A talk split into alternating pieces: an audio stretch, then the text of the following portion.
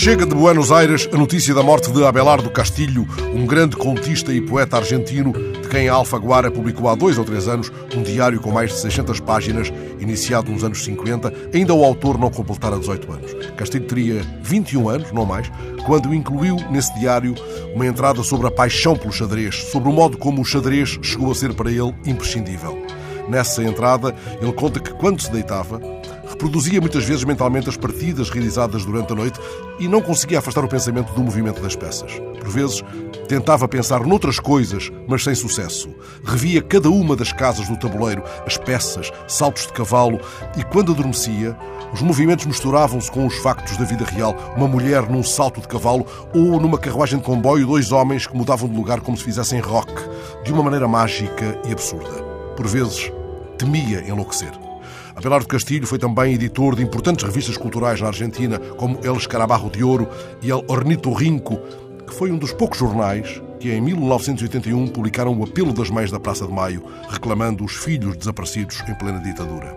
Em janeiro deste ano, Castilho deu uma entrevista ao jornal La Nación e nela reafirmou aquilo que o entrevistador considerou uma espécie de credo do contista.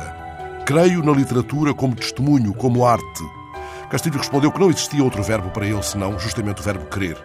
Ainda que por vezes, admitiu, o creio seja uma maneira tímida ou lateral de iludir o sei, quando o pudor aconselha esse cuidado.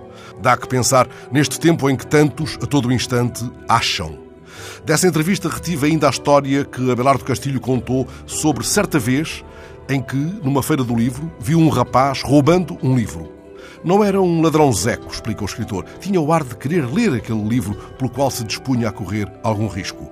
Lembrei-me dos anos em que não podia comprar livros, conta ele, e também sorripiei alguns. Então, para que a pessoa que conversava comigo não visse o rapaz, tratei de lhe tapar o ângulo de visão. Quando o rapaz se retirou, reparei que afinal ele tinha roubado um livro meu. Foi a primeira vez em que me senti escritor.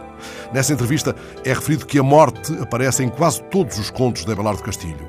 Ele transporta também o tema para o diário e lembra a anotação que fez no dia em que morreu Garcia Marques. Não anotarei mais a morte de ninguém. E recorda os amigos mortos, entretanto, as tantas notas sobre Carlos Fuentes, o poeta Félix Grande, Cortázar. Cortázar. Numa entrada do diário, ele conta como conheceu Cortázar. Certa manhã, o telefone de casa de Abelardo tocou e a voz do outro lado da linha anunciou Fala Júlio Cortázar. Ele pensou que era uma brincadeira de amigos, mas o tom da voz inconfundível do autor do bestiário deixou-o atónito. Cortázar queria encontrar-se com ele e marcaram um encontro em casa de Abelardo. Quando Cortázar chegou, anota Abelardo no diário, estávamos a ouvir jazz. Era Charlie Parker. Por pura casualidade, não era um disco que tivéssemos posto a girar de propósito. Ele disse: Que linda música! Como se nos quisesse agradecer. Eu respondi-lhe que não era uma escolha nossa, era algo muito mais extraordinário. Era a rádio. Como se a rádio, quando ele entrou, se pusesse ela mesma a tocar por sua conta o saxofone de Charlie Parker. Pareceu-lhe natural. Na literatura de Cortázar, nota-se, aliás, que estes pequenos milagres lhe pareciam naturais. Leio isto e penso em Cortázar, aquele que fez do texto um tabuleiro de xadrez. E penso também em ambos, discutindo movimentos do jogo incessantemente, agora que Abelardo não anotará mais a morte de ninguém.